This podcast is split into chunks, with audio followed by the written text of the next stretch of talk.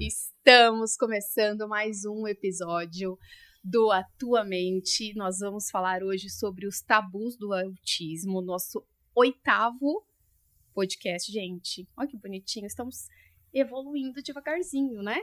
Estamos aqui com uma pessoa muito especial, que eu tenho um carinho muito grande, que eu tô muito feliz. É o primeiro podcast dela, a primeira gravação, aliás, em tudo, que é a Bruna.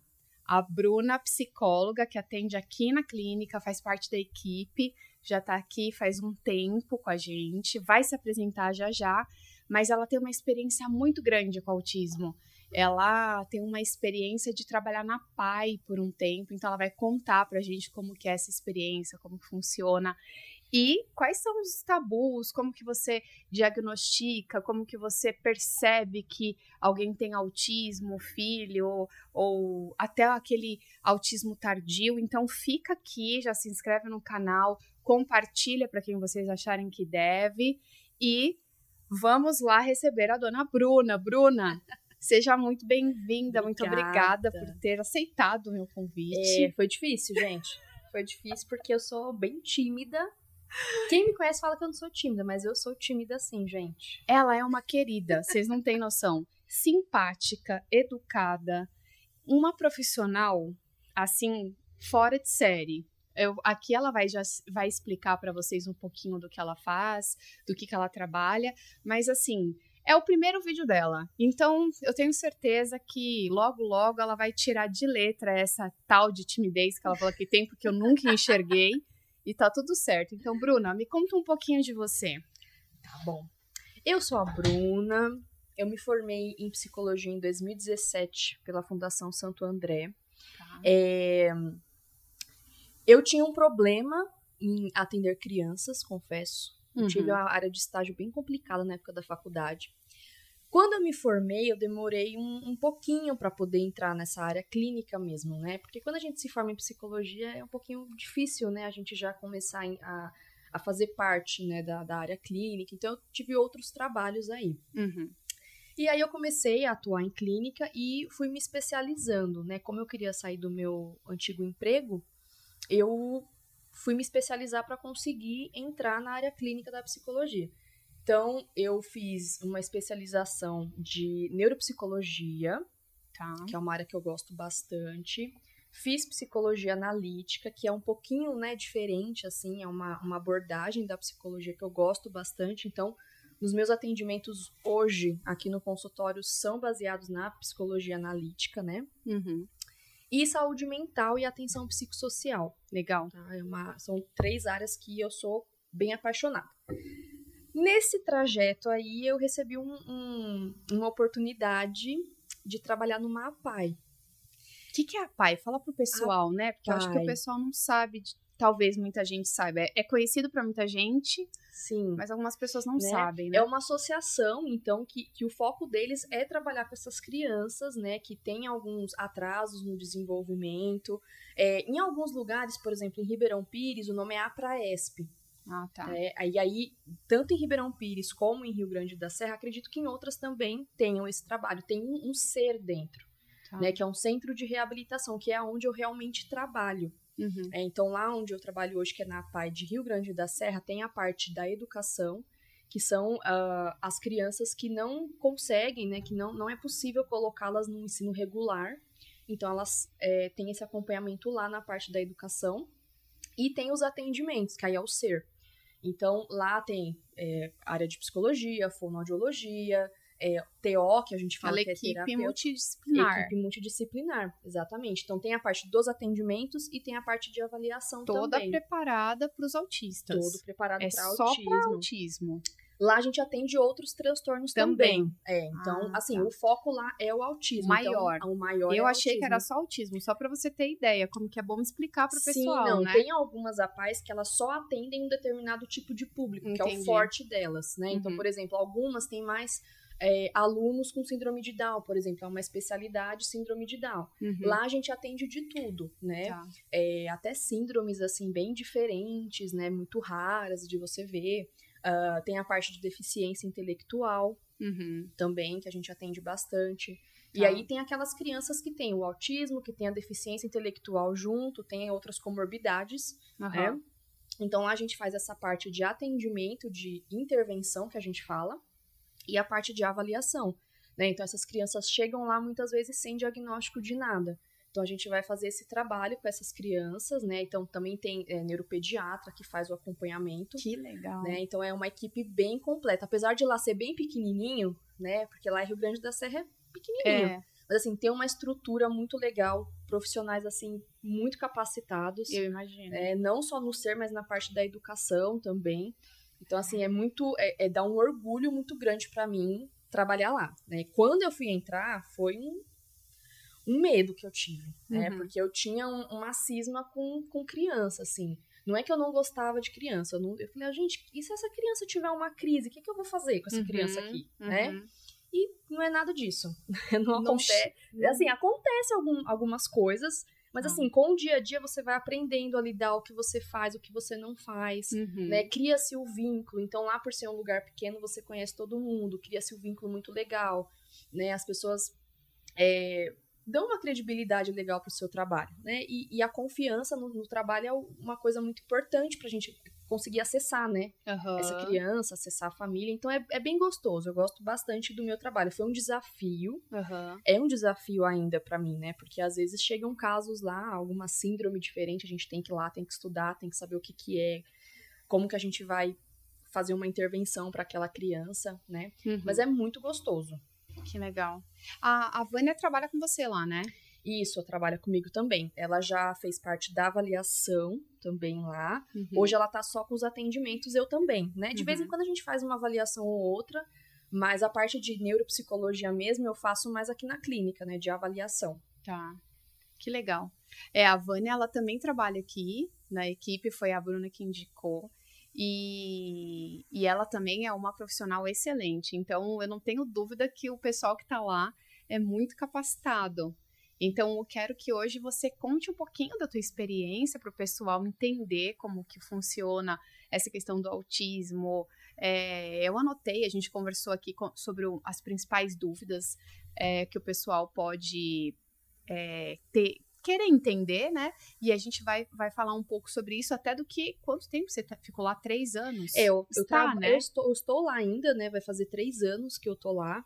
É, parece que eu tô lá há 10. Nossa, porque é uma bagagem, né? É uma bagagem muito grande. Eu, Enorme. eu costumo brincar que, assim, é, eu trabalhando lá, eu consigo trabalhar em qualquer lugar. Uhum. né? Porque, assim, é um, um trabalho. Tem uma, uma experiência muito grande, uma bagagem muito grande mesmo, Uhum. né? É, a parte do, do autismo foi muito interessante porque, assim, é, durante a minha formação, eu tive pouco contato sobre transtornos do neurodesenvolvimento, né? E, e assim, tava muito des- desatualizado algumas coisas, né? O autismo, ele tá em, em- em estudo até hoje, assim. Quando você vai pesquisar sobre, você acha informações diferentes, é, vai muito da conduta do profissional, alguns termos, algumas coisas que estão em mudanças aí, Sim. né? Então, quem trabalha com essa área, a gente tem que estar sempre se atualizando. Sempre. Até Sempre. porque a gente vai falar sobre isso, mas aquela questão do. do... Ah, esqueci o nome. Que eu sempre tenho dificuldade de falar, Bruna, você O me ajuda. É, é, uma hora era uma coisa, depois mudou. Então a Sim. gente vai falar sobre isso também, que, tava em al que tá em alta. E, e na faculdade, realmente, eles não, não. Pelo menos eu, que eu me lembre, eu tive pouquíssima coisa sobre isso. Sobre esse material. Então, a gente sai da faculdade, eu falo que o psicólogo ele tem que estar eternamente se atualizando, porque não tem fim. É Sim. algo que diariamente as coisas vão acontecendo e você tem que acompanhar. Sim. Então, conta pra gente é, um pouquinho sobre essa questão do, do espectro autista, mas antes disso, eu Hum. acho que você não terminou de se apresentar, né? Ou você já falou tudo? Não, acho que, acho que é isso. Tá. É, se eu lembrar, depois eu vou falar. Tá, então tá bom, beleza. É, então vamos lá. O- essa questão do espectro autista, o que que. A gente ouve essa palavra, né? Parece um palavrão. Você fala, o que que é isso? Espectro conta me lembrava muito é, coisa, é, coisa meio sobrenatural, espectro, fantasma. Desenho. Desenho. Desenho me vem na cabeça. É, né? Quando a gente fala do, do espectro, é que assim. O autista, ele vai ter né, os critérios para ser fechado o diagnóstico, mas eles são únicos dentro desse espectro. Então, as manifestações vão ser muito únicas, né? Então, eu sempre vou, vou pegar o exemplo lá da PAI, né? Então, hoje eu atendo mais ou menos umas 30, 30 e poucas crianças com autismo. E, por exemplo, se eu atendo Uh, o leve, eles não são iguais, eles não têm a mesma funcionalidade. Uhum, né? Então, cada um vai manifestar de uma forma. Uhum. Né? Então, o espectro ele seria mais ou menos essa questão da, da individualidade. Então, cada um vai manifestar de uma forma. Ah, é. muito bom. Nada como ter alguém que explique pra gente, porque é um palavrão. Sim. Espectro autismo. Espectro. E o pessoal fala na sigla, TEA, né? TEA. A gente usa, é, às vezes no dia a dia é mais rápido. Ah, TEA, TEA. TEA. É. É. E, e é um termo fica... recente mesmo, né? Não é um termo muito muito antigo. Esse espectro, ele é, tá mais recente. Sim. E como que a gente consegue perceber, assim, que a criança ou o adulto é, tem indícios, tem características, ou a gente talvez deva se preocupar? O que, que você observa? Porque para você é fácil, né? Acho que você bate é. o olho assim, você já mais ou menos é, isso. Já sabe. Quando a gente trabalha, a gente a gente começa a observar até as pessoas. Uhum. Que, que imagino. É, imagino. Mas assim, é, no adulto, às vezes é um pouco mais complexo uhum. de você pegar algumas coisas, porque a gente acaba se adaptando as situações. Então, algumas coisas ficam muito sutis, uhum. né? Eu falo isso porque, por exemplo, antigamente, muito antigamente, não se tinha esse diagnóstico, né? É um, um diagnóstico recente. Sim. Então, as pessoas tinham isso, a família falava, nossa, ele, ele é diferente, né? Mas, assim, ia crescendo, formava família e vamos que vamos. Uhum. Então, acabava se adaptando muito. Claro, Sim. tem alguns casos que, às vezes, o nível é um pouco maior, a, o prejuízo é muito maior, é uma coisa mais evidente. Né? É, hoje em dia eu tenho mais contato com a parte infantil mesmo, com as crianças. Né? Ah. Então, assim, tem vários indícios que, que a gente pode ver na criança. Uh, os atrasos no autismo, eles são multi, né? Tem atraso de fala. Ah, Bruna, todo autista tem atraso de fala? Não. Né? Eu atendo vários que não têm. Agora eu vou, vou dar uma de exibida. Vou usar a palavra espectro. que eu aprendi agora. Que cada um é de um jeito, é isso? Exatamente. Ó, ó, coraçãozinho pra mim, tá vendo? É, então eles são únicos, né? Hum. E, tanto é que a gente não pode é, ficar comparando muito. Né? Ah, meu filho é autista, ele faz isso. Ah, mas o seu é e não faz? Uhum. Não. É, cada um vai ter a sua funcionalidade, a sua manifestação do sintoma. Então a gente tem que tomar muito cuidado com isso de, de ficar comparando as crianças ou o desenvolvimento, né? A gente não pode fazer isso nem com uma criança típica, é, é né? Quanto mais com uma criança Péssimo. atípica. É, é horrível fazer isso. Sim. É. Então, é, pensando na criança, a gente tem vários indícios aí. Uh, a interação é um dos pontos mais altos, tá? tá. Então, uh, aquela criança que prefere ficar mais sozinha, que tem uma interação baixa com outras crianças, uhum. é, questão de toque, que não gosta muito de toque, seletividade alimentar. Né? Ah, Bruna, meu filho só come comida seca. Se eu colocar um caldinho do feijão na comida, ele não come. Uhum. Né? É, contato visual. Ah, Bruna, todo autista tem a questão do contato visual? Às vezes não. Eu já uhum. atendi paciente que olhava bem assim pro meu olho, eu achava muito engraçado ficava olhando assim para mim e falava, gente, né? E como que sabia? Veio com um diagnóstico de da neuro, falando que era autista? É, aí a gente via outras questões, né? Por isso que é importante um, um, uma avaliação bem completa, né? Quando o autismo ele é muito leve, às vezes é difícil de você pegar. É, então. É muito complicado. Então, é, a gente acaba vendo outras questões nessa criança. É, tem as questões um, de ambiente, uhum. por exemplo. Então, é, ah, Bruna, eu mudei a rotina dele, ou mudei uma coisa de lugar. Isso já desestabiliza essa criança. Né? Uhum. Então, as questões sensoriais, por exemplo, também pegam bastante. Ah, ele não consegue andar na areia, ele não consegue uh, andar num chão sem um chinelo. Ou ele não usa chinelo de jeito nenhum. Ele uhum. só consegue andar descalço. Né? Andar na ponta do pé, andar na falar. ponta do pé, né? Eu já atendi muito paciente pequenininho que não andava na ponta do pé. E aí, quando foi crescendo mais, que foi começando a fazer. Mas essa da que ponta será do pé... isso, gente? Eu acho tão engraçado. É muito engraçado, né? E, e Bonitinho. É, é, e aí, o que que acontece? A, essa parte da, da ponta do pé virou uma característica bem clássica, né? Do, uhum. do autista. A parte da ponta no pé, é, movimentos repetitivos, né? Então ficar é, se balançando. É. Uhum. é. Ou a Mas esse é mais chega a ser moderado grave. Então, isso é uma o estereotipia. Leve, ah, tem, tá. também não é tem. Mundo. Não, é, assim, é um tipo de estereotipia. A estereotipia são uh, movimentos que eles fazem para se autorregular. Uhum. Então, a estereotipia ela pode acontecer num momento de muito estresse dessa criança. Uhum. Né? Eu costumo dar o exemplo do shopping. Se hum. você levar uma criança num shopping e ela tem alterações sensoriais muito grandes, ela pode chegar num nível alto de estresse e ela começar a estereotipar, ter uma crise, né? Então, eles têm essa questão da, da sensibilidade auditiva, visual, muitas vezes aquele monte de luz, aquela coisa, deixa eles um pouco assim desorientados. É. E aí eles começam a ter esses movimentos para se autorregular. Uhum. É, às vezes as mães falam, poxa, Bruno, eu coloco ele para assistir televisão, passa lá na sala e ele tá lá vendo, vendo o, o desenho e fazendo esse, esse, é, é, essa repetição o tempo todo. Né? Pode ser um momento de ociosidade também, então ele precisa se regular. E uhum. aí ele uhum. começa a fazer, né? Então essas são as, as estereotipias que a gente fala. Sim. Uma outra coisa também é ecolalia, né? Então o que é essa ecolalia? Aquela repetição. Então, oi fulaninho, tudo bem? Ele não vai responder. Ele vai falar, oi fulaninho, tudo bem? Uh. Ou vai é, repetir a última palavra da frase. Ah, tá. É, então é uma ecolalia. Tem a ecolalia imediata. Eu tenho uma amiga que é assim. Hum. Hum. e ela chama a Bruna também. Ih, gente. Toda vez que eu falo alguma coisa, ela, ela repete o final, assim, junto comigo. Então, né, gente? Olha, olha. Tem que isso aí. Que interessante.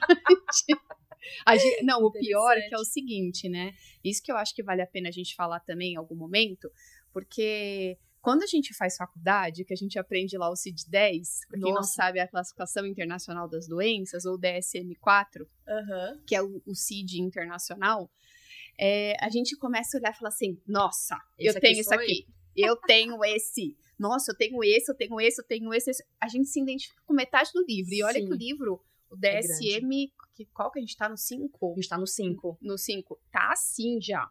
É Aula de psicopatologia, né? professora Nossa. falando dos transtornos de personalidade e olha lá. Você começa, fala assim, tenho esse, tenho esse, tenho aquele. É. Então, assim, até que ponto você pode dizer, né? Eu, sou assim, a partir de quantos critérios ou quantos critérios mínimos que a gente precisa ter para classificar o autismo? Por exemplo, essa minha amiga tem essa questãozinha da fala. Sim. Agora eu tenho que observar o resto para poder falar para ela, olha lá, procura uma ajuda porque você precisa de repente. Sim.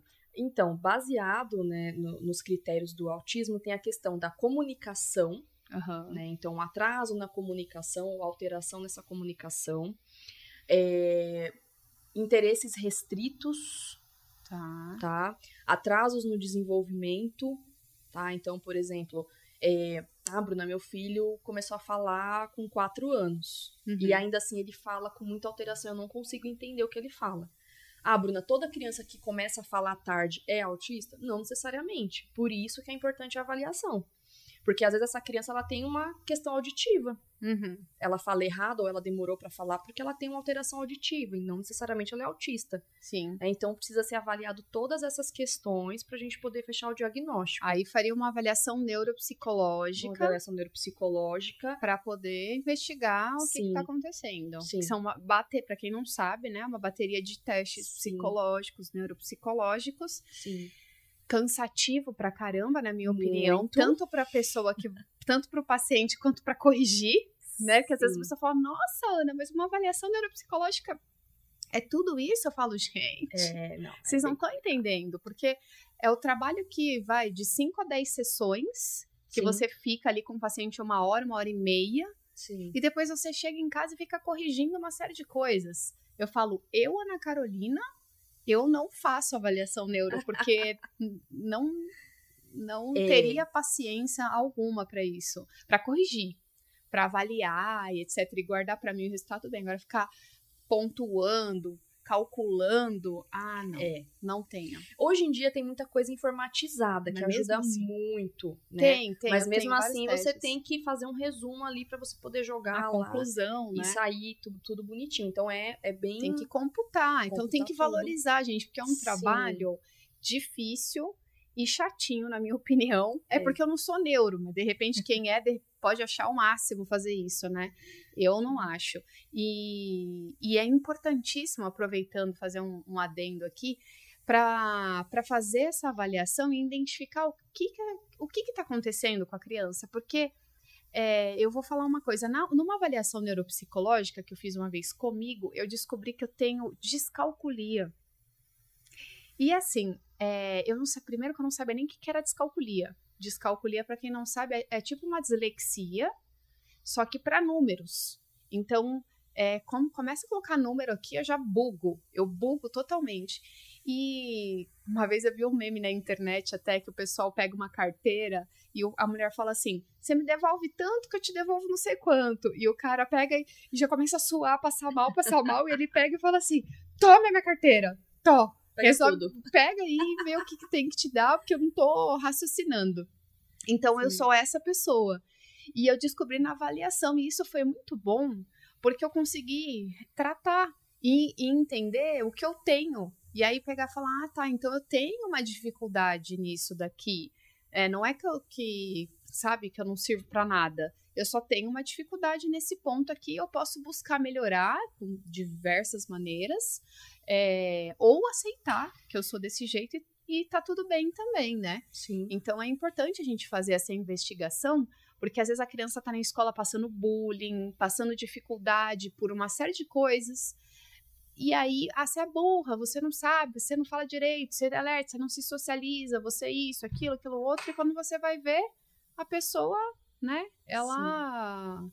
Ela tá se prejudicando e se, fez, se você faz uma avaliação, você identifica o que tem e vai pro tratamento. Sim, quanto mais cedo, melhor, né? Sim. Então, às vezes, chega lá. Uh, claro, se é um caso assim muito sutil, realmente, às vezes demora mais. Alguns, algumas questões demoram mais para aparecer. Mas, às vezes, chegar uma criança lá de 10, 12 anos, por exemplo, não é que não dá para ajudar mais essa criança, ah, não, agora já era, já foi. Não é isso. A gente consegue estimular, fazer um trabalho de reabilitação ali, estimular essa criança cognitivamente.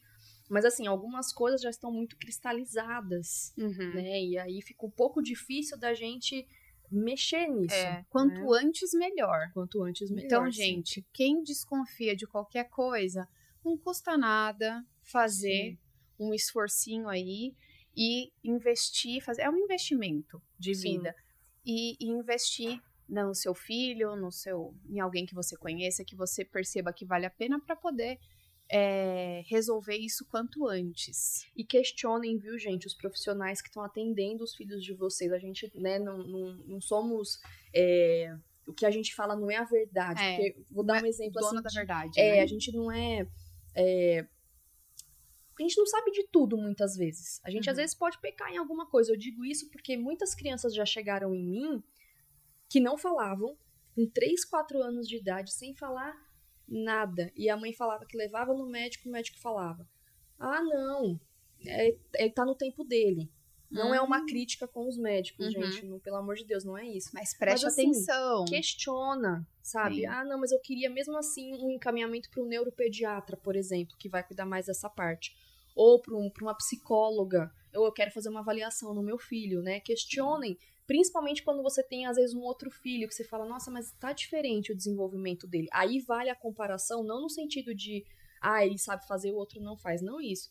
Mas, por exemplo, é, as mães que eu atendo lá que têm outros filhos, já elas falam, poxa, Bruna, eu comecei a ver porque o outro, ele teve um desenvolvimento normal. Uhum. E aí esse já atrasou, aí demorou para andar, demorou para falar, então eu já fui ficando meio preocupada, né? Uhum. Então, assim, questionem, procurem mais de uma opinião, não deixa passar, gente, porque a, a intervenção, quando ela começa cedo, os ganhos são muito grandes, o prognóstico é muito bom. Sim. Mesmo num caso que às vezes é um pouco mais grave. Sim. Então, é importante fazer isso o quanto antes. É, eu acho que para tudo, sabia? É na, principalmente nessa área de, de, psicologia, é muito importante, porque a gente fala assim, ah, vai passar no psicólogo, não, não tem problema, não tem, eu não sou louco, aquela, aquela história toda, mas Sim. você tem um espaço para quem você possa conversar, que você possa falar, é, falar das suas emoções. Eu tenho crianças pequenininhas aqui que elas falam assim, ah, hoje o menininho falou tal coisa, ah, teve uma menina essa semana que eu falei, ai, ela chegou com um bebê reborn, que fala. Uhum.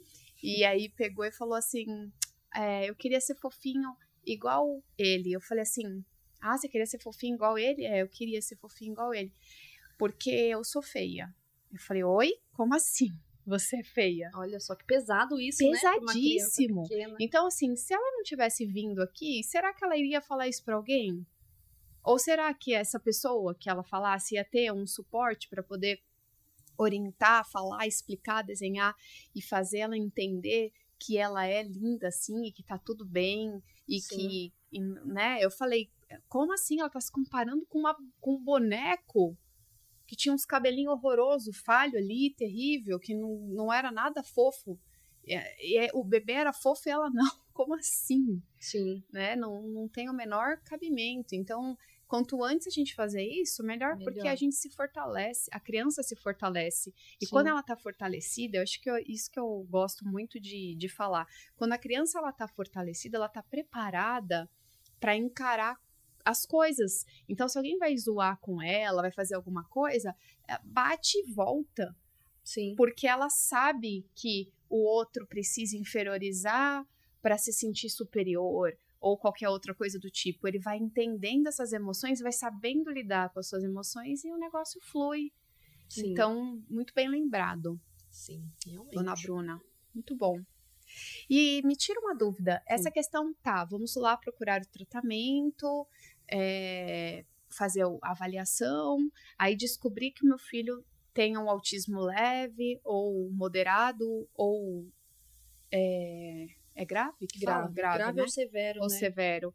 E aí, ah, tem tratamento para todos os tipos? Tem tratamento para todos os tipos. Tem cura? Não, Não. Nenhum? não. Né? Tá. O autismo ele é um transtorno do neurodesenvolvimento. Né? Ele não é uma doença que você trata e ela vai ser curada. Ele é um transtorno que faz parte do neurodesenvolvimento né, do, do ser humano. Então, assim, você sempre vai ter. Uhum. né? Ah, e aí é feito a avaliação, você vê o nível que aquela criança tá. Então é bem legal falar sobre essa questão do nível, porque assim, o nível ele vai ser definido de acordo com a dependência que essa criança vai ter. Uhum. Normalmente, os pequenininhos, quando a gente faz avaliação, sempre a gente coloca nível leve, Uhum. né? Sim, vai de cada profissional, da conduta. Mas quando a criança é pequenininha, ela tá em fase de aquisição ainda. Uhum. Então, para você colocar que é moderado, é, é- é preferível, né? Eu acho que é recomendado, vamos dizer assim, você estimular essa criança primeiro, Uhum. porque ela tá numa fase de desenvolvimento. Às vezes você coloca que ela é moderado ali e ela pode ainda desenvolver mais É. coisas, Sim, né? é verdade. Então, pelo menos lá na PAI a gente tem esse trabalho. Então, dificilmente vai chegar uma criança para mim, que eu atendo mais os pequenininhos, com grau moderado, por exemplo Uhum. né? Então é feita uma, uma intervenção primeiro, né, com todos os profissionais de várias áreas para ver como que essa criança vai desenvolver. Uhum. E aí a- o, o tratamento vai de acordo com as necessidades que essa criança vai apresentando, né? Sim. Então, ah, tem atraso na fala, então a gente vai encaminhar para uma fono para mexer nessa questão da fala, da, da comunicação, Vai melhorar muito ou até Melhorar. resolver este Sim. ponto. Sim, Tá. sim, né? É, Mas é um conjunto. é um conjunto de coisas. Uhum. É um conjunto. Sim. a parte de, de psicologia lá na PAI, a gente trabalha muito com a parte de estimulação cognitiva, muitas vezes, né? Parte de, de ah, socialização também. Então, o que é esse trabalho cognitivo? Então, a gente vai, através de jogos, brincadeiras, a gente vai estimular várias áreas dessa criança. Uhum. É. Cognição é uma área também que a gente não resume só ao QI, por exemplo. Existe a cognição social, Uhum. que é um, um prejuízo que eles têm, que é muito Nossa, forte. Exatamente, que é uma das, das principais características, né? Sim, sim. É. É, quando a gente fala da parte social, eu acho, eu acho engraçado, porque assim, é, meio que deixaram o autista meio estereotipado, É. né? Então, Se é antissocial é, é autista. antissocial é autista. E eu tenho muitos autistas que não são antissociais, uhum. que são super sociáveis, assim, mas você vê que eles têm algumas características diferentes nessa socialização. Uhum. Eu tenho criança lá que, se passar um, um estranho e der a mão para ela, ela vai embora. Uhum. Ela não tem medo, por exemplo. Sim. Né? E não é muito esperado que uma criança pequena faça isso. Ela tem que ficar, tipo, quem que é essa pessoa aqui? E Sim. eles vão. Então, assim, é um social um pouco diferente que chama atenção. Sim. Claro, a maioria vai ter mesmo essa questão mais retraída, mas nem todos. Sim. Né? Por isso que, que a questão do espectro, né? Então, cada um vai é, manifestar de, um, de, uma forma diferente. Sim. Tem até no TED Talk é, alguma. Tem, não sei se você chegou a ver uma, hum. uma moça autista que ela, é, ela tem um, uma questão leve, de autismo leve. Ela é comunicativa, ela fala bastante, mas ela foi diagnosticada com, com autismo tardio. E aconteceu comigo, né? Porque não é porque eu sou psicóloga que eu não faço terapia, eu faço, inclusive desde os dois anos de idade. Olha, tá é bem, bem, bem acredita? terapia. Acredito. É, eu, eu era bem levada, né? Uma criança bem levada, então desde cedo eu tive que ir. E, e, ainda bem, sabia? Porque Sim. a minha psicóloga ela me ajudou pra caramba, principalmente na fase de adolescência, que eu tava bem perdida e que por mais que eu tivesse um diálogo aberto com a minha mãe, é, tinha coisas assim que que se não fosse ela me orientar, eu teria ido por um caminho que não era legal. Sim. Ela, ela abriu minha cabeça assim para enxergar algumas coisas, então foi muito importante isso uhum. para mim. Faz toda a diferença, né, gente? Faz, faz toda a diferença, de verdade. Quem tem a, essa opção, essa oportunidade, vale a pena. E aí, no momento da minha vida, já adulta, deve ter o quê? Uns 5, 6 anos atrás, eu fui numa psicóloga, porque eu sempre vou trocando de psicóloga, não tenho a tendência de ficar muito com a mesma. É engraçado, diferente das outras pessoas, né? Que, que gosta de, ficar, de ficar eternamente. Não. Eu fico uns dois, três anos, aí eu troco e assim vai. E essa psicóloga, ela virou falou para mim: olha, você faça uma avaliação neuropsicológica focada pro, pro autismo, porque eu acredito que você tenha um autismo leve. Olha. Ela falou, é. E aí eu fiquei assim sem entender. Ela pegou e falou: olha, não é só porque você não tem é, as características mais comuns, né? De andar na ponta do pé, de não falar com ninguém, disso, daquilo outro, que você não tem alguma coisa. E aí é, eu, eu acabei refletindo um pouco sobre isso, mas ainda não fiz uma avaliação profunda, né? A, a, a Rê, que trabalhava aqui, a gente fez um, uma bateria de teste, eu não lembro qual que foi, que ela fazia a, avaliação neuropsicológica também, ela fez, mas assim, não tinha dado nada, mas eu acho que teria que fazer uma avaliação mesmo, sabe, para verificar. Tem algumas escalas, né? Eu mesmo uso uma escala é, restrita, né? Uso de psicólogo, que ela é bem. Fica aí a dica. Qual que é que você usa? Eu uso a SRS2. É, acho que é SRS, que é uma, uma escala de responsa responsividade social. Ah, eu acho que eu tenho essa aqui. É uma escala que ela pega todas as idades, uh, desde os pequenininhos até adultos, né? Que é muito legal, porque quando a gente fala do, do adulto é mais, mais difícil. É esse mesmo. Responsividade, né? Acho que é o nome. Deixa eu ver. Escala de responsa responsividade social, segunda edição. Esse daqui eu comprei para fazer, mas eu não apliquei. Ah, não, eu apliquei em uma criança, sim. É maravilhoso. É tudo informatizado também. É. Né? É bem fácil de, é, de você aplicar. Você joga aqui, ó, tem as perguntas. Isso. E aí ele é separado por por fases, né? O formulário Isso. de idade escolar, pré-escolar. Tem um adulto, tem um autorrelato e tem um heterorelato, se eu não me engano. Isso, o autorrelato e o heterorelato é porque, assim, por exemplo, a criança ela é pequenininha ou o adulto aí, ele não quer responder. Então, o responsável responde pela pessoa. E aí você Sim. consegue ter o diagnóstico. Ou ainda você pode fazer um comparativo com o adulto. Também. Você entrega para ele, ele responde, você entrega para uma outra pessoa que convive muito com ele para responder. Né? Aí você vê a diferença, é bem interessante, é uma escala bem legal. Existem outras, né, uh, mais antigas, Mas essa eu achei ela bem completa e é legal porque pega todas as idades, né? A gente acaba entrando nessa questão do, do autismo tardio. Então a gente não tem muitas ferramentas. Sim. Quando a gente fala do autismo, remete muito à criança. Então tem muito material para criança. E é legal, né, Bruno? Acho que o pessoal fazer também até adulto. Eu acabei não fazendo em mim, no final das contas. Eu acho que eu tava. Quando chegou, eu tava voltando. Da... É, foi na época, eu fiz nessa criança no em outubro. Depois hum. eu fui para Holanda e aí acabei, acho que, me, me enrolando com os testes. Eu não acabei não mexendo mais nisso. É, mas assim, o que que acontece? A, a, se a gente consegue fazer esse diagnóstico é, tardio é importante também. Eu estava vendo Sim. nessa questão do TED Talk, porque vamos supor que o pai e a mãe sejam autistas leves. Aí você vai ter filho. Aí a probabilidade de você ter um filho autista é maior ainda. É maior. Né? né? Não necessariamente a pessoa que tem o autismo ela vai ter um filho autista, mas a probabilidade é grande, né? Que a gente costuma falar que o autismo ele é multifatorial, né? Então quando a gente vai estudar sobre uh, as questões do porquê que existe o autismo é, são várias, né? São várias. Existem vários, uh, várias questões que podem desencadear o autismo, né? Lá na Pai mesmo, a gente às vezes atende famílias inteiras, que é pai, mãe, o filho é autista também, como a gente atende crianças que só tem ela na família de autista. Uhum. Não tem uhum. mais caso nenhum.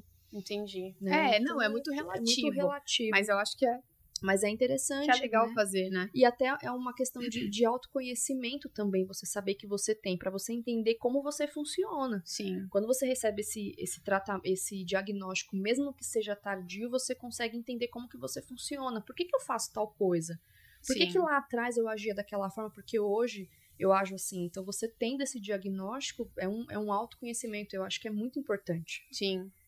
Eu acho também. E dá um alívio, sabia? Sim. Porque quando ela falou para mim, né, por exemplo, ah, talvez você tenha isso, aquilo, outro, eu comecei a identificar algumas questões em mim. Por exemplo, eu sou uma pessoa super sociável. Sou sociável, comunicativo, falo em rede social, faço podcast, não sei o que, não sei o que lá. Mas assim, me deixa quieta no meu momento. Eu tenho a necessidade de ficar quieta e de ter o meu momento. E esse, esse espaço de momento, assim, esse tempo de momento, ele é bem grande. Ele não Sim. é pouco. Eu, eu, se eu ficar o tempo inteiro com pessoas, isso vai é, me incomodar e muito. Então, Sim. tenho essa necessidade de ficar é, no meu espaço, no meu tempo e, e, e, ficar no meu mundo é algo muito importante para mim. Então, quando eu fui entendendo uma série de coisas, eu falei assim: olha, se eu for, eu acho que eu vou ficar feliz no final das contas, porque aí você consegue falar, ah, então tá tudo bem, né? Não sou, sim, sei lá. Sim, é, é muito interessante, né? E o diagnóstico ele sempre vai ser crucial, gente, porque com o diagnóstico, com a avaliação, você vai saber os pontos que você precisa trabalhar. Sem uma avaliação, não tem como, sabe? Então, às vezes, é. chega uma criança para mim, ah, tá, ele tem um atraso na questão social dele, tá, eu vou trabalhar. Mas se ele não tem um diagnóstico fechado, muitas coisas ficam faltando ali. Sim. Então, assim, durante as sessões eu vou ver, nossa, essa criança ela tem um atraso cognitivo também. Mas uhum. até que ponto ele tem um atraso cognitivo? Se eu não aplicar um teste, se eu não fazer uma avaliação, eu não vou saber Sim. até que ponto tá esse cognitivo dessa criança. Sim. Então é, é muito importante. E do adulto também, né? Eu falo mais da criança, mas assim, o adulto é a mesma coisa. Sim. E aí, nessa avaliação neuropsicológica, existe diferença de uma avaliação neuropsicológica, é, sei lá, básica, e uma que seja direcionada para para o autismo, por exemplo, uma geral, vamos dizer assim, como que funciona? Porque eu já fiz uma vez uma avaliação neuro, mas ela não, não identificou nada disso na época que eu descobri lá da descalculia, né? Sim. Mas eu não sei se como que é isso? Você que é neuropsicóloga, se puder me ajudar a entender? Sim, ó. É assim, quando o paciente chega para mim, eu preciso entender qual que é a demanda que ele tem. A tá. partir da demanda dele que eu vou montar ah, tá. bateria de testes. Exatamente. Tá. Né? Então, se vem uma criança para mim, que ou uma criança ou um adulto, que não tem nenhum indício de autismo, não tem por que eu aplicar ah, tá, perfeito. Uma, uma escala de Entendi. autismo. Né? Legal. Né? Então, são os indícios de. Então, a primeira sessão é uma anamnese. O que, que é anamnese?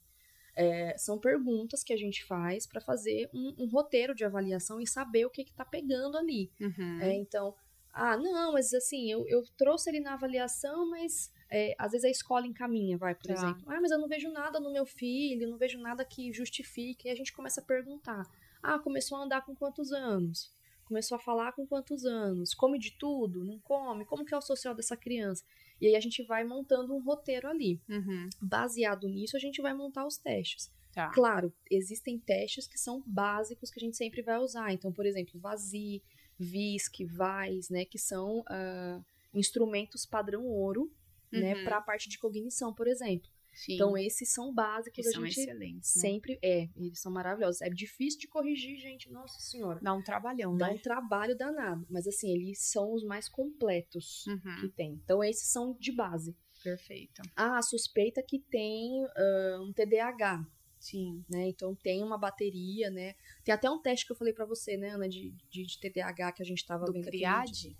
Não, Não. é o ETDAH, eu que é comprei também. pra, pra adulto, adolescente e adulto, né? Que é Sim. bem legal também. Então, poxa, já Ah, tem. sim, inclusive eu. Ah, ele é muito legal Ele é mesmo. bem legal. Ele tá ali em cima. Ele, tá ali em muito cima. legal, muito É legal. que eu tô presa no fone aqui, não consigo pegar aquele, mas ele tá ali em cima. Ele é bem legal. Ele eu é fiz o muito legal. relatório dele para uma para uma paciente. Ele ele diz- ele aparece aspectos emocionais, Sim, as- é, hiperatividade, é, distração. Sim. é, tem uns cinco aspectos, quatro ou cinco aspectos. Agora eu não sei de cor, que é bem bacana. É muito legal, é bem completo. E assim, é, é legal porque ele pega a parte do adulto também, que é difícil você achar uma bateria É. específica pra adulto. Porque o CRIAD é para criança, né? Sim, Então eu, Sim. eu peguei, eu comprei, acho que foi depois que a gente conversou, inclusive. Mas esse, de, por exemplo, esse de autismo, é, você não faria só esse daí, que é o SRS2. isso. Você faria algo além desse para ter um, um diagnóstico mais completo. Então, eu, Sim. por exemplo, quando eu apliquei nessa criança, que assim, era uma criança bem pequenininha, aquela uns quatro anos, mais ou menos, não falava, não mantinha contato visual, eu apliquei o teste e deu negativo. Uhum. Então, é, se tivesse dado positivo, eu fiquei depois de aplicar, porque eu fiz a idade pré-escolar e ele estava na transição entre as duas. Aí a gente ficou de marcar outra sessão Sim. só que essa mãe faltava pra caramba, faltava, faltava. E não tava atrapalhando Não. minha agenda já, sabe? Eu Falei, Uhum. ah, é, não, infelizmente, ou faz o tratamento certo, ou, né, ou Não, não tem faz. como a gente, né? E aí acabou interrompendo o tratamento. Mas eu ia aplicar o outro pra ver, porque tava nessa transição. E aí sim, a minha ideia, porque eu não sou neuropsicóloga, é se eu observar, olha, tem aqui, tá dizendo que é autismo, aí eu encaminharia para uma avaliação neuropsicológica para a gente fazer algo mais profundo e ver Sim. com um especialista mesmo se tem ou não. Quando né? a criança é muito pequenininha, a gente não consegue aplicar, por exemplo, esses testes cognitivos, né? Existe um que é o som R, é, Como que- som R. som R, é, que é um teste que são algumas atividades que você faz com a criança. Mas quanto tempo? Porque eu tenho um R2, mas o R2 é, não, ele é, é maiorzinho já, né? É, não. Criança maiorzinha. Esse som R, se eu não me engano, eu acho que a partir dos dois anos e meio você consegue aplicar. Tá. Então, quando a criança é muito pequenininha, a gente vai muito para observação clínica também, né? Uhum, Que é uma coisa muito interessante. Não é só aplicar teste, tá. né? Você tem que fazer uma avaliação clínica, uma observação clínica ali em cima, porque às vezes você pode aplicar um teste e dar várias alterações, mas aí você vai ver, por exemplo, essa pessoa tá com algum transtorno, sei lá, um transtorno mental, por exemplo, ela não vai render muito bem se ela Sim. tiver alterada, se ela tiver, né? Então, você tem que avaliar tudo isso. Então, quando você pega uma criança pequena, você tem que avaliar não somente os testes. Uma criança de um ano e meio não tem como se aplicar praticamente nada É. nela. Então você vai é, ouvir muito Difícil, relato da mãe. é, ah, vai pra creche? Como que é na creche? É. Você vai trazer essa criança pro atendimento, você vai ah, brincar com essa criança. Então, como que é o brincar dela? Uhum. Tem Né? contato visual? tem contato não visual? Tem, tem contato visual? O vínculo, como que é? Ele consegue ter um vínculo? Tem Ele empatia? Tem empatia. Então Nossa. você vai ver várias coisas pra você conseguir concluir, porque realmente algumas idades é difícil você aplicar alguma Tem coisa. criança que você fala assim, não pode misturar massinha, tá? Aí a criança pega a massinha na sua frente E e faz assim, ó. Toma. é. Aí então- tá testando o seu limite, mas também tem a, a falta de empatia Sim, também, que você né? acabou de Não- falar. que não é para fazer não, isso. Não e mesmo crianças grandes, dependendo Sim. do nível de prejuízo que essa criança tem, você não consegue aplicar um teste. Então, como que eu vou é mensurar verdade. a parte cognitiva se essa criança, sei lá, vou tá. dar um exemplo assim, ah, a criança é muito hiperativa ou ela tem um atraso muito grande cognitivo. Uhum. Como que eu vou fazer para aplicar um teste desse, né? Então, só para o pessoal entender um pouco, o, o vazio, o VIS, que são várias atividades que a gente vai fazer com aquela pessoa, com aquela criança, com aquele adolescente adulto, né, para a gente ver qual, como que tá o nível. Então, por exemplo, tem uma pergunta lá que é, é ah, o que é um, um, carro, por exemplo? Que é o uhum. carro, que é, não, o carro? É um carro, vamos pegar o, o carro. O que, que é um carro, fulano? Aí a pessoa dá uma viajada. Dá uma viajada total, assim. Né? Nossa, mas é simples. É, o carro é tem simples, duas rodas é. e. Né? Então, e é um vai... meio de locomoção. Sim, né? e aí você depois, é, é, são várias perguntas que você faz, aí tem aquele do cubo, tem que montar o cubo de acordo com o desenho. É, então, Nossa, esse, olha, o do cubo é complicado. Você sai dessa avaliação neuros, gente, sério, Mesmo. saindo fumaça da cabeça. Sim. Eu tenho um paciente que eu encaminhei ele para avaliação neuro, e aí ele, ele falava assim: Olha, Ana, vir aqui é muito legal, viu? Eu gosto muito de vir aqui, é legal. Mas e na Tati? É chato pra caramba. Porque a Tati é a neuropsicóloga também da clínica que, que aplicou nele nessa, nesse caso, né? Sim. E aí foi engraçado, porque ele falava assim: é muito chato, a hora não passa, é um monte de pergunta, é um Sim. não sei o quê. Então, gente, é chato mesmo, mas é para todo mundo. Pra... É, eu ainda vou um pouco além. Uh. Acho que eu sou mais chata ainda. Por quê? Eu aplico os testes e ainda levo algumas atividades. Hum. Que eu. Né, uma parte qualitativa. Ai, ai. Né? Então, por exemplo, Fulano, faz um texto para mim. Escreve um texto para mim sobre uma coisa que você gosta. Aí eles já ficam olhando pra minha cara, tipo, como assim? Um texto? Isso, vai fazer uma redação para mim sobre alguma coisa que você gosta. Lembrando das regrinhas básicas, começo, meio e fim, coerência. Aí eles já, essa hora já querem dar um tiro em mim, né? Então, assim, eu faço. Você vai além. Eu vou um pouco Não, além. mas legal, né? acho ótimo. É, às vezes eu levo. É, quando é mais adolescente, assim, eu levo algumas questões de habilidades sociais, que eu acho muito legal. Legal, é. é. Então, fulano, o que, que você faria se você se perdesse aí em algum lugar? Como que você faria pra, pra achar o lugar onde você tem que ir? Aí eles ficam olhando pra minha cara, assim, tipo. É, não faço a menor ideia. Não sei uhum, o que eu faria. Então, então você vai, né? E aí é uma parte já qualitativa, né? E aí isso Não, a gente, bom, a gente coloca saber. tudo isso no no relatório. Então aí a gente faz um relatório, né? né? Tudo. Então a gente vai ver como que essa, porque é muito fácil às vezes. Às vezes você pega uma criança autista que é super inteligente, ela vai ótimo em tudo. Uhum. Tudo, tudo. Mas habilidade social zero. Interação praticamente zero, né? Então a parte social é uma cognição também. É. E é importantíssimo, porque Sim. como é que você vai é, conviver com as pessoas ali, né? Exatamente. É difícil. Muito difícil. Essa parte que eu queria falar também com você, que é do da. Ah, esqueci o nome. Do Asperger? É, mas é, é síndrome de. É, não síndrome é, né? de Asperger? É, isso.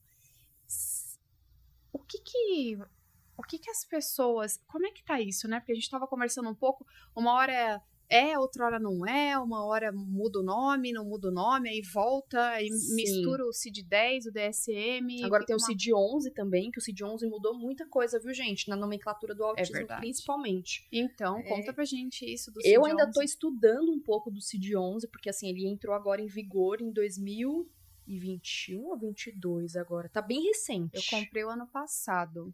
Tá bem recente. Eu então, acho... assim, tem, assim, não é obrigatório ainda utilizar os novos, os novos uh, códigos. Os novos códigos, mas a gente está numa transição, então a gente está tendo que estudar bastante para entender, né? Uhum. Por exemplo, o Asperger ou Asperg, né? Cada um fala Cada de um, um jeito. jeito. E eu nem falo nada, é. porque para não errar eu prefiro ficar quieta. Como é que é o nome aí? Fala é, aí. Né? Eu chamo de Asperger. Ele é. saiu de uso em 2013. Amém, né? Porque esse é, nome é muito estranho. Terrível, né? Então, assim, quando você vai pesquisar sobre isso uh, na parte científica e artigos e tudo mais, o Asperger ele seria um autista leve. uhum. né? Então eles tiraram isso e, e aí fica, ficou definido esses três níveis aí do autismo. Né? Então ele foi tirado em 2013. Tem pessoas que ainda usam, tá, gente? Então tem. pode ser que, né, tem médico que ainda usa, né? Mas assim, porque não se atualizou. É, então, né, gente? Então, né? Vamos né? lá. O Asperger tinha muito aquela questão do super inteligente, é. do, sabe, ah, não, ele é autista, mas ele é super inteligente e tal. Então, se você pegar os, os as características dele, ele entraria num autista leve, uhum. tá? Essa questão da, do super inteligente, tá? Ou, ah, todo autista tem deficiência intelectual? Não. Todo autista é super inteligente, super gênio? Não. Não. Tá? É o tal do espectro. É o tal do espectro. Ah, é isso aí. É o tal do espectro. Então, é, é um mito. O que que acontece muitas vezes que confunde as pessoas? Eu já atendi crianças que, sei lá, tinham um determinado hiperfoco. Então, quando eles pegam um negócio, gente, eles sabem de tudo. Dinossauro, sabe o nome de todos os dinossauros, onde do que, que eles comem, a cor, o barulho que fazia, porque eles pesquisam lá no YouTube o barulho do. É, quando do cisma com uma coisa, né? Eles também. sabem muito bem. E aí, quem vê de fora, alguém vê de Acha fora. Acha que é super inteligente, super inteligente. Mas é porque ele focou naquilo. Ele focou naquilo. Sim. Né? Então, nossa, que legal, ele sabe o nome de todos os dinossauros, mas ele não consegue pedir uma água. Uhum. Ele não sabe pedir uma água pra mãe. Uhum. Né? Então, assim, ele é inteligente porque ele teve um hiperfoco naquele assunto. Uhum. Mas ele precisa ser bom nas outras áreas também. Uhum. Né? Então, na área social, por exemplo. Sim. É? Então, aí criou-se esse mito de que todo autista é, é super inteligente ou que tem a deficiência intelectual. Eles podem ter alguns atrasos no, na parte escolar, por exemplo, por N motivos, mas não significa que eles são deficientes intelectuais. Sim. Né? E isso precisa ser visto com muito cuidado. Sim. Né? Então, eles vão ter dificuldades na escola porque, para eles, às vezes, o ambiente escolar é muito tóxico. Uh, se eles têm a questão da agitação, por exemplo, né? Eles vão ter agitação, eles vão ter uma, uma perda de atenção ali em muitos momentos, uhum. né? Então, mas não é que ele tem uma deficiência, não, né? Sim. Claro, tem uns que tem? Tem, né? Que são as comorbidades. Sim. Então, o autista ele pode ser autista e ele pode ter uma deficiência intelectual junto. Sim. Isso é uma comorbidade. comorbidade. Eu já expliquei lá no podcast com o Dr. Rodrigo Fogo de psiquiatria e na de psiquiatria infantil com a esposa dele, com a doutora Bárbara, mas às vezes as pessoas não sabem o que é comorbidade, né? Isso. É bom lembrar. Então Sim. são mais, é mais de um diagnóstico. Isso. Então, a, às vezes o autismo ele é a patologia de base que a gente fala né? Então, do autismo a criança pode ter outras coisas. Ou, por exemplo, é, lá onde, onde eu trabalho na PAI, a gente às vezes recebe alguns casos de, de questões genéticas. Uhum. Então, por exemplo, a síndrome do X frágil. Né? Ah. Quando chegou essa síndrome, eu falei, gente, que síndrome é essa que eu nunca ouvi falar na minha vida? Nem eu. Lá vai a gente pesquisar a síndrome. Então, é uma síndrome que ela altera né, o, o cromossomo, e aí essa criança ela vai ter várias alterações em várias partes do desenvolvimento dela. Então, ele vai ter traços autísticos, ele pode ter deficiência intelectual e uma série de, de alterações. Uhum. Ah, ele é autista por isso? Ele pode ser autista, mas a patologia de base dele é essa síndrome. Sim. Né? Então, por isso que eu volto a afirmar que a avaliação é essencial para você entender o porquê, às vezes, porque às vezes dá para você saber o porquê. Ah, ele é autista. Mas se você descobre que talvez possa ter alguma coisa ali por trás, você já começa a fazer um tratamento também. Sim. Né? Então tem essa questão, algumas síndromes genéticas podem, a criança pode ter os traços autísticos, não necessariamente ela é, Sim. mas ela tem os traços. Sim. Então é muito importante sempre fazer a avaliação. Às vezes a, a própria médica lá desconfia, né? Não, eu acho que ele não é só autista. Vamos fazer um, um, um exame aqui para ver. São exames caríssimos, então muitos Esses pais acabam, né? é, os pais acabam desistindo porque realmente é e na avaliação neuropsicológica você pode identificar, não gasta tanto. Sim, né? A parte genética Diferente, eu né? precisaria, né? é, é, quando eu suspeito que, que, possa ter alguma coisa, eu converso muito com os pais. Olha, volta no médico, pergunta se não, não pode ser alguma questão genética também envolvida, né? Uhum. Quando tem algumas coisas muito uh, gritantes aí.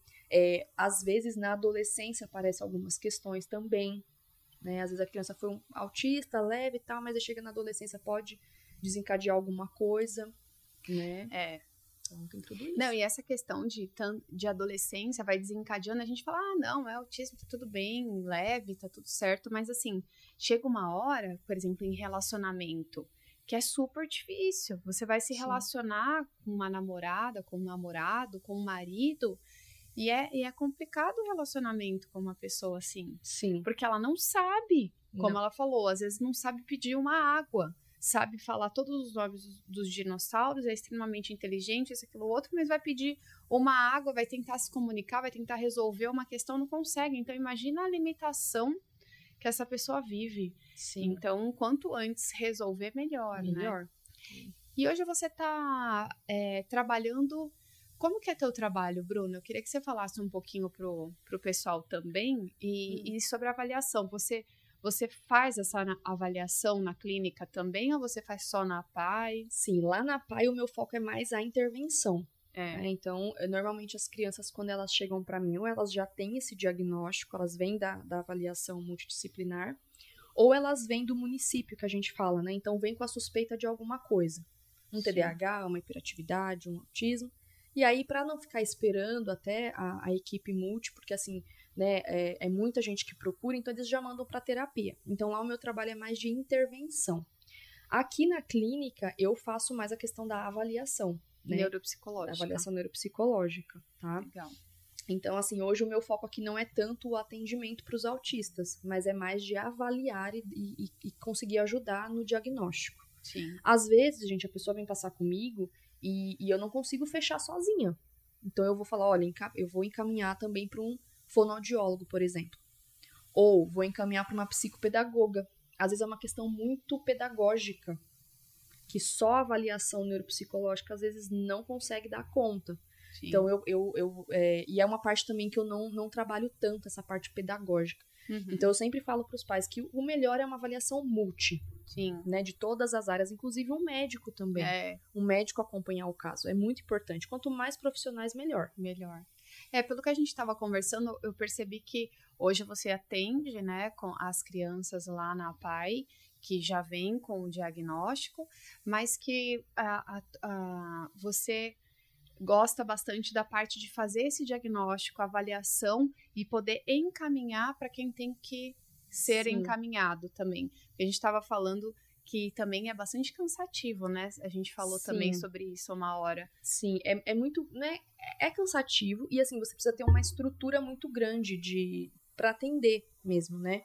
Então, uma criança autista, quando você vai atender, você tem que ter todo um recurso, toda, né, materiais e tudo mais.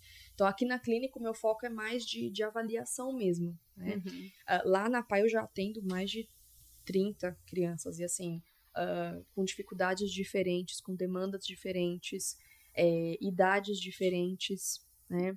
Sim. Teve uma época que eu só atendia de dois e três anos. Nossa. Então imagina, né? Eu trabalho lá de segunda a quinta, então o dia inteiro, assim, é muito gostoso, uhum. mas é muito cansativo. É cansativo, sim, muito cansativo. Imagino. E o mais legal é quando você uh, consegue ver o resultado a evolução. A evolução deles, é né? maravilhoso, né? Sim. Então, por exemplo, ah, chegou para mim e não falava nada. Então, nada, nada, nada, nada. E aí começa a falar uma palavrinha, mesmo que seja com troca, não importa. Eu falo pros pais, não importa, deixa eu é. falar. Ah, mas tá falando errado. Não ah, importa, não, mas deixa tá falar. falando, é. Tá falando. Né? Aí vai falando. Quando vai entrar na sala a primeira vez, né? Eles ficam com medo. Não, aqui, por exemplo, lá eu uso jaleco, então eu chego lá, lá a gente tem que usar máscara. Aí eles olham e falam: Meu Deus, mas não me deixa aí com ela. Ela vai me bater lá dentro.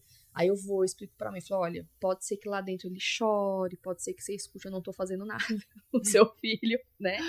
Então é uma pessoa estranha, para um autista, é. então, que tem essa questão Nossa, do vínculo. não devia de ter a máscara, né? De, é, a gente lá ainda precisa usar, é SUS, ou, né? Ou pôr pelo menos aquela... A viseira?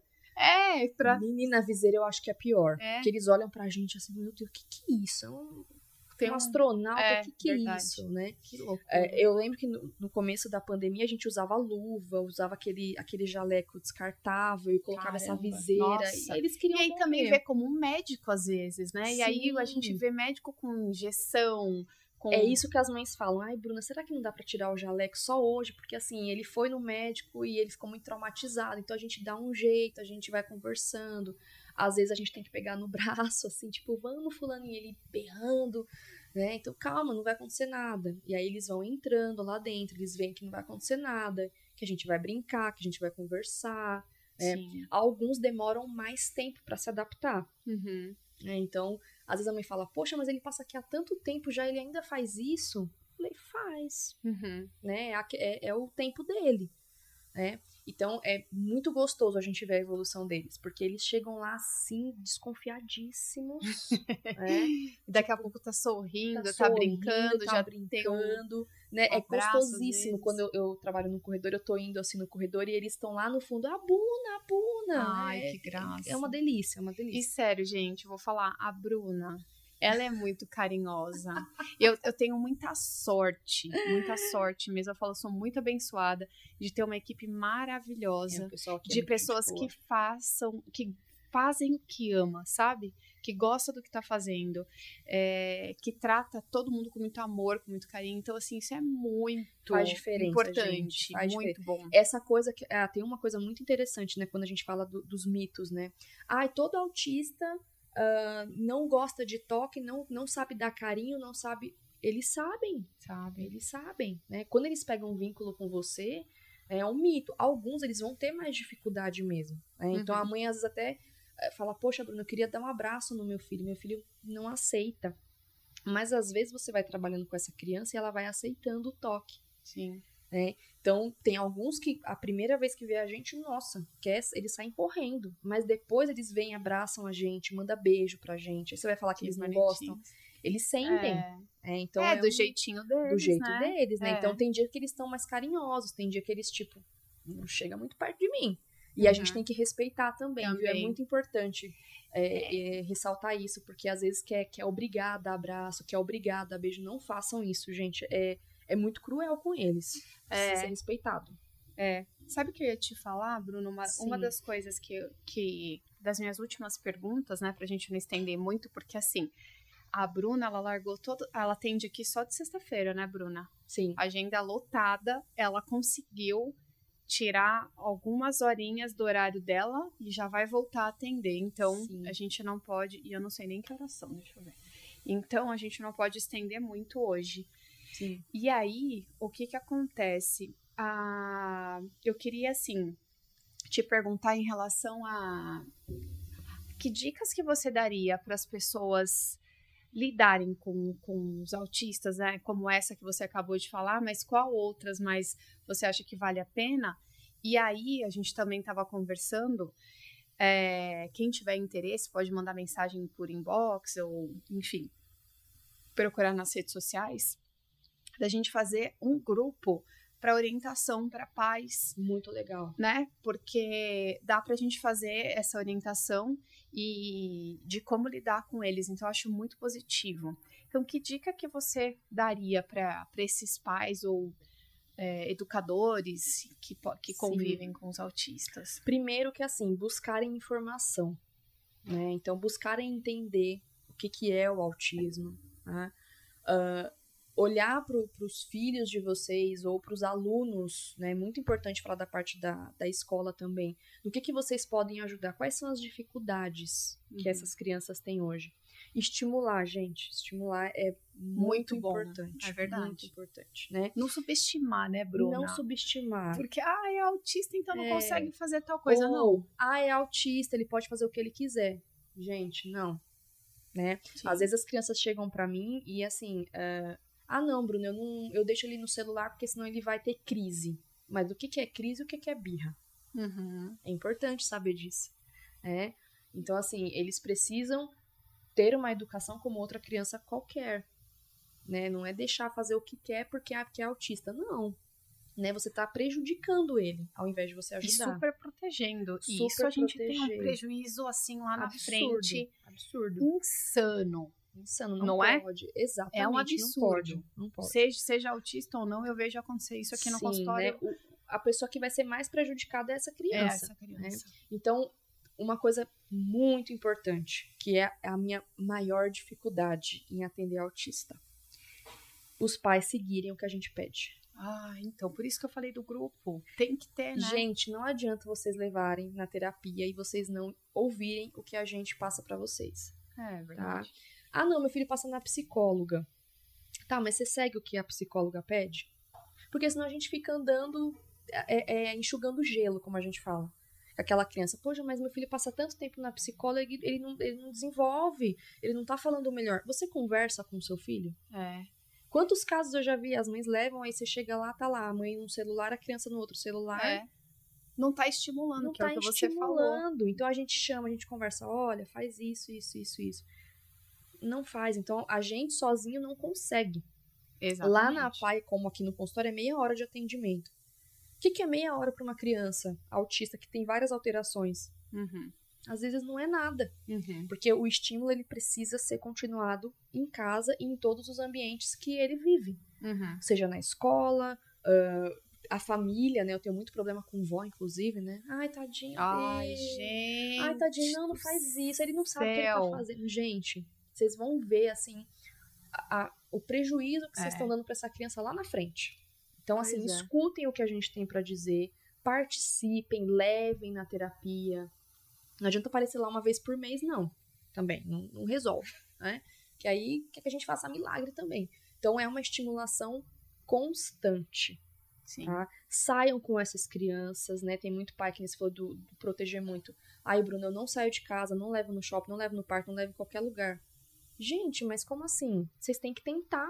Uhum. Às vezes a criança vai adorar. Então tentem, levem, estimulem.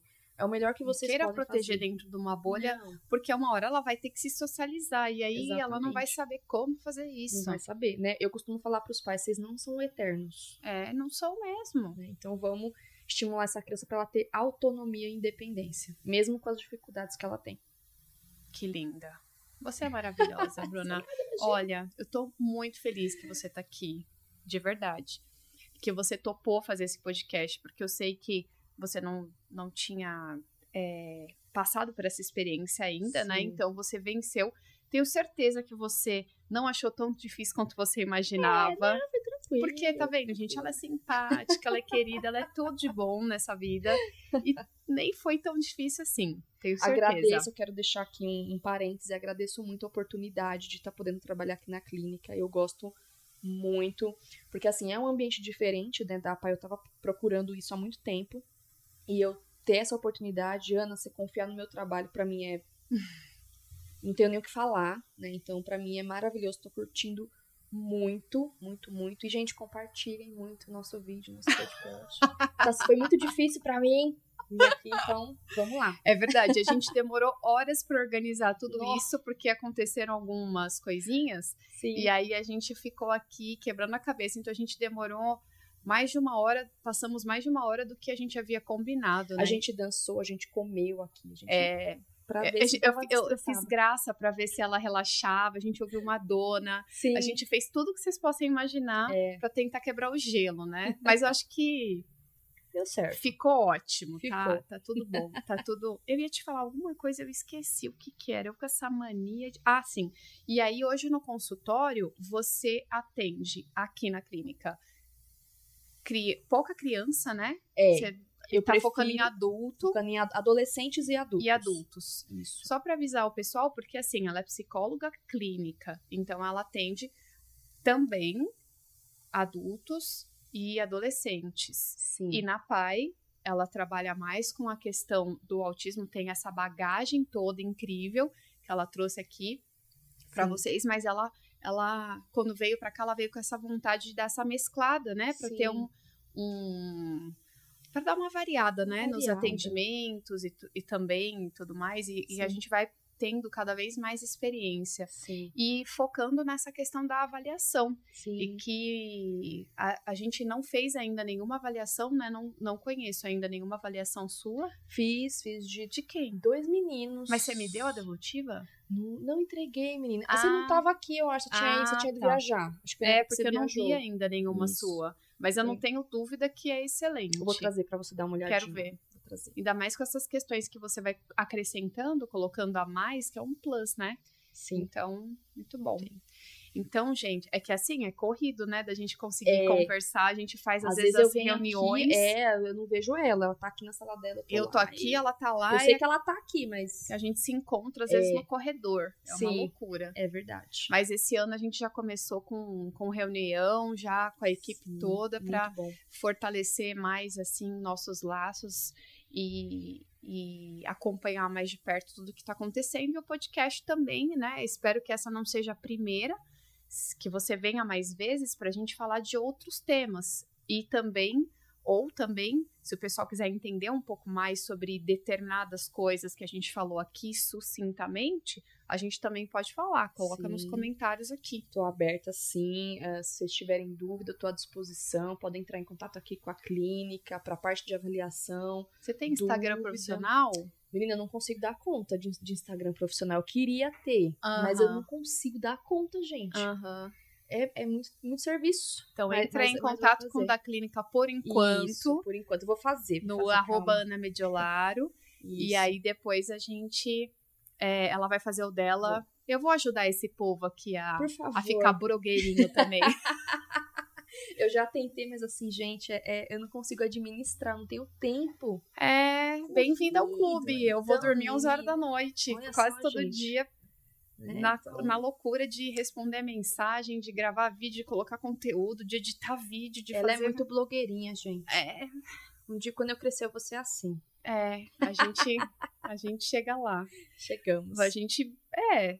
Cada um tem a. Tem as suas.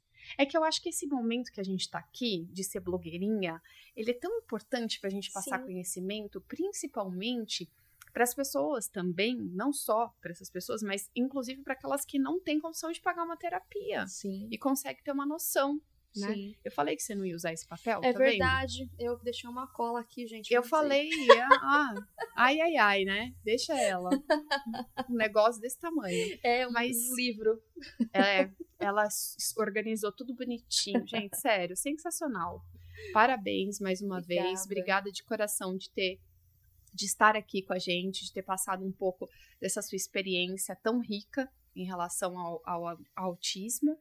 E que, que você venha mais vezes, né, dona Eu. Bruna? Eu prometo que eu venho. Agora, que já eu perdeu não é o um- medo, já viu Não que, é um monstro. que nem de- dói, É, assim, né? Não tem, ó, tem comidinha gostosa aqui, gente. Tem dança, tem música. Eu vou Tem dança, tem sonho da padaria Tem sonho da- brasileira daqui é de São verdade. Bernardo, que é muito bom.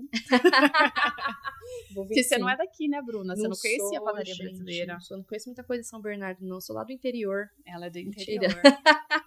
Sou de Ribeirão Pires, gente. Do lado de Rio Grande da Serra. Então é bem.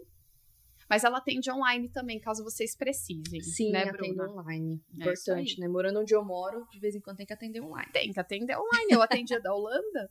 Aí, tá vendo? Chicle. Tem, tem, tem que. Tem que, tem que Tem que dar um atender. jeito. Um Então, é isso, gente. Um beijo grande pra vocês. Muito obrigada por ficarem até aqui. Compartilhem, curtam, porque é Deu trabalho. importante da gente a gente ter um reconhecimento e saber que a gente tá no caminho certo.